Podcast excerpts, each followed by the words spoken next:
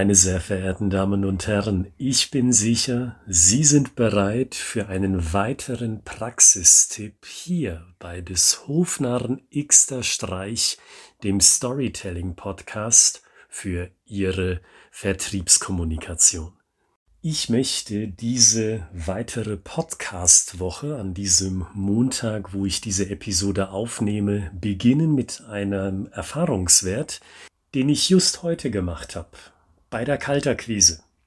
Und eben bei dieser Kalterquise, da hat mich eine Vorzimmerdame gefragt, und zwar geradewegs heraus, Herr Gritzmann, rufen Sie an, weil Sie Ihr Unternehmen bewerben wollen? Und ich habe ebenso geradewegs heraus geantwortet, korrekt, ganz genau. Und genau dieser Mini-Austausch, der hat mich angeregt für diese Podcast-Episode, die den Titel trägt keine Story für das Vorzimmer. Und mit diesem Thema der heutigen Podcast-Episode möchte ich erneut auf eine andere Weise diesmal die Frage beantworten, die regelmäßig aufkommt, wenn ich im Gespräch bin mit Leuten, die das Thema Storytelling im Vertrieb interessiert. Die Frage, die da lautet, Herr Gritzmann, wenn Sie sagen, Storytelling ist was für den Innendienst, aber auch für den Vertriebsaußendienst im B2B, ja, aber wann denn genau? Wann soll denn eine Story überhaupt zum Einsatz kommen? Und in diesem Kontext sage ich schlicht und ergreifend, wenn Sie im Gespräch mit der Telefonzentrale sind und oder mit der Vorzimmerdame, da hat in meinen Augen eine Story nichts verloren. Und auch in einem weiteren Fall hat eine Story nichts verloren. Darauf komme ich dann in ein paar Minuten. Und ich glaube, das Thema Storytelling für den Vertrieb auch aus dieser Blickperspektive zu betrachten, ist ehrlich und professionell.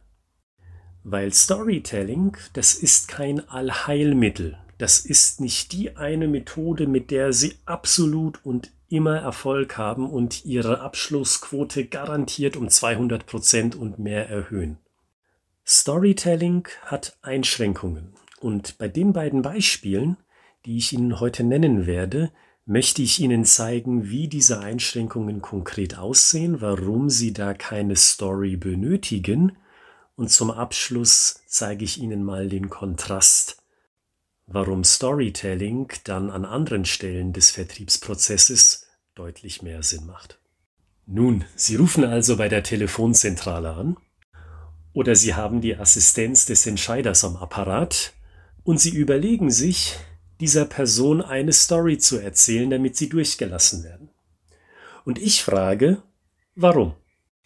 Was bringt Ihnen das denn, wenn Sie dieser Person eine Geschichte erzählen oder klassisch vorgehen und mit Zahlen, Daten, Fakten arbeiten, indem Sie beispielsweise sagen, wissen Sie, mein Name ist so und so und äh, ich komme von der Firma XYZ. Wir sind ein innovativer Dienstleister in der Kinobranche und wir sind schon an vier Standorten in äh, zwei Bundesländern tätig.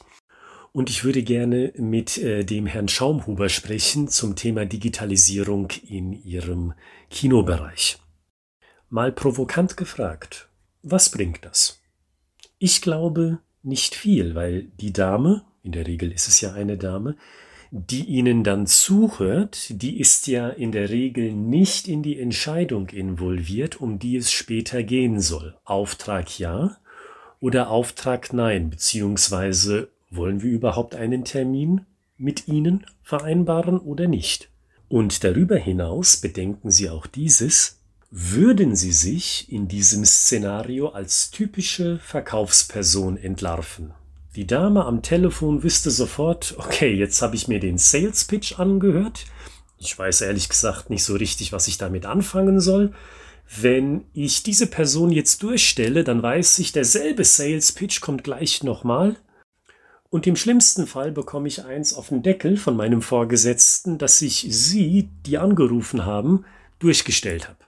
Deswegen, aus diesen beiden Gründen, die ich eben genannt habe, meine klare Empfehlung, das Vorzimmer braucht keine Geschichte. Wie mache ich es alternativ? Kurz und bündig. Einen schönen guten Morgen. Mein Name ist Oliver Gritzmann. Ich habe eine grundlegende Frage an Sie. Wer ist denn bei Ihnen im Haus verantwortlich für das Thema Vertriebsweiterbildungen?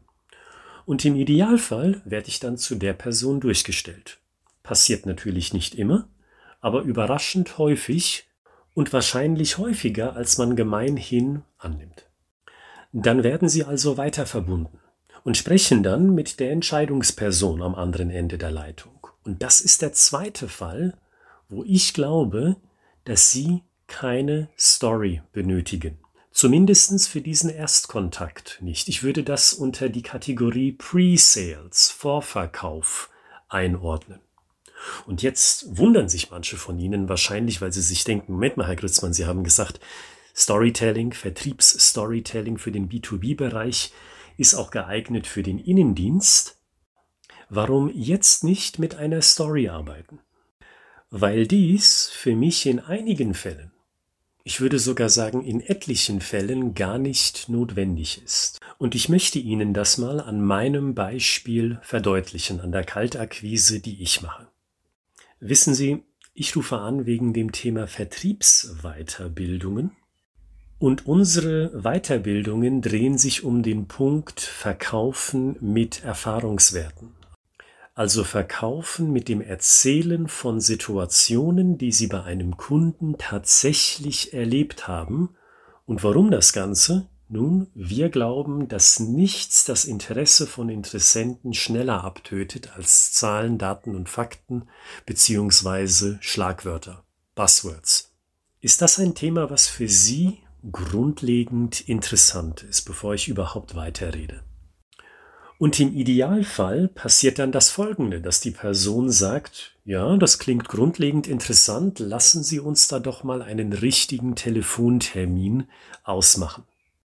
Natürlich passiert das nicht immer, aber ich glaube auch hier wieder häufiger als man denkt. Und Sie sehen, mehr braucht man nicht, außer diesem klaren und kurzen Kontrast. Soll heißen, von einer Story können Sie nur diesen Anteil, also den Anteil des Kontrastes, herausnehmen und für diesen Erstkontakt, für diese Vorverkaufsphase benutzen. Nochmal auf den Punkt gebracht, der Kontrast meint in diesem Zusammenhang konkret auf der einen Seite, zu Beginn habe ich davon gesprochen, dass wir für Erfahrungswerte stehen, dass man also über diese Erfahrungswerte Verkauf macht, anstatt das Interesse abzutöten über Zahlen, Daten und Fakten beziehungsweise über Schlagwörter Buzzwords. Ein kurzer Links-Rechts-Haken symbolischer Natur, ein klarer Kontrast also. Und dann konkret und sofort die Frage, ist das grundlegend etwas, woran Sie Interesse haben? Wenn die Person, der oder die Entscheiderin dann nachhakt und sagt, na können Sie mir da mal ein Beispiel geben? Natürlich, dann steige ich auch mit einer Story ein und gebe einfach ein Beispiel von einer B2B-Vertriebsstory, Meiner Erfahrung nach brauche ich das in den allermeisten Fällen aber nicht und ich habe mir darüber hinaus, und das ist vielleicht noch wichtiger, zumindest für mich, ich habe mir darüber hinaus meine Frische bewahrt für den nächsten Kontakt, für den Kontakt, wo es wichtig wird, wenn ich nämlich bei einem richtigen, in Anführungszeichen, Telefontermin mir die Zeit mit dem Entscheider nehmen kann, um das Thema wirklich durchzusprechen und bei diesem Termin sind ja in der Regel noch andere Personen mit dabei, nämlich die Personen, die auch Mitentscheidungsrecht haben, ob diese Weiterbildung im Storytelling denn tatsächlich stattfindet oder nicht. Und für dieses Gespräch bleibe ich dann frisch, weil ich dann die Story endlich präsentieren kann als Beispiel oder vielleicht sogar mehrere Stories als Beispiel präsentieren kann. Und selbst die Person, die ich bei der Vorverkaufsphase erreicht habe, hört diese Story dann zum ersten Mal. Ansonsten müsste ich mich ja quasi wiederholen. Nach dem Motto, wissen Sie, Sie, Frau Schaumhuber, haben die Story schon gehört für all diejenigen, also für die verbleibenden Zweien, die jetzt mit in der Telefonkonferenz sind, nochmal dieselbe Information. Und das ist redundant. Das können Sie sich gut und gerne sparen. Deswegen in Zusammenfassung, das Vorzimmer braucht keine Story. Die Vorverkaufsphase mit dem Entscheider braucht keine Story. Storytelling ist in meinen Augen erst dann relevant, wenn es zum ersten richtigen Telefonat geht, wo jeder der Teilnehmer Zeit hat, gedanklich auch mit dabei ist, all die Leute drin sind in diesem Call, die mitentscheiden und die Verantwortung, die Leute zusammen zu trommeln, liegt übrigens bei Ihnen. Da müssen Sie nachhaken. Und dann entfaltet sich die Schlagkraft von Storytelling, auch für die Leute, die Sie schon vorher am Telefon hatten, weil Sie haben die Story für die Leute, die Sie in der Vorverkaufsphase am Telefon hatten, aufbewahrt und präsentieren erst dann beim richtigen Termin Ihre Geschichte. Also Strich drunter gemacht, das ist mein Learning mit der zusätzlichen Gedankenanregung. Sie sehen, Storytelling ist kein Allheilmittel. Benutzen Sie also nach meinem Dafürhalten Storytelling nicht in jedweder möglichen Situation, die Sie im Vertriebsprozess sehen, sondern benutzen Sie Storytelling dann, wenn es tatsächlich Sinn macht. Benutzen Sie Storytelling dann, wenn Storytelling einen Eindruck machen kann. Und an den beiden Beispielen von dieser Episode sehen Sie, wann das in meinen Augen nicht der Fall ist.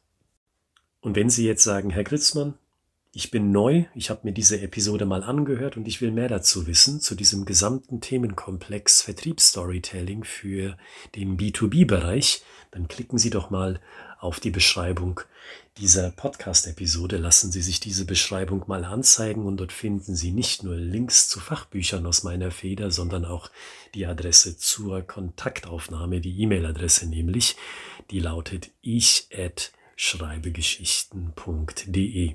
Wie gesagt, diese E-Mail finden Sie auch in der Beschreibung dieser Podcast-Episode. Mit dem Gesagten sage ich, wir hören uns am Freitag wieder, denn dann ist es wieder soweit für einen neuen Praxistipp bei des Hofnarren Xter Streich, dem Storytelling Podcast für Ihre Vertriebskommunikation. Bleiben Sie kreativ. Bis Freitag.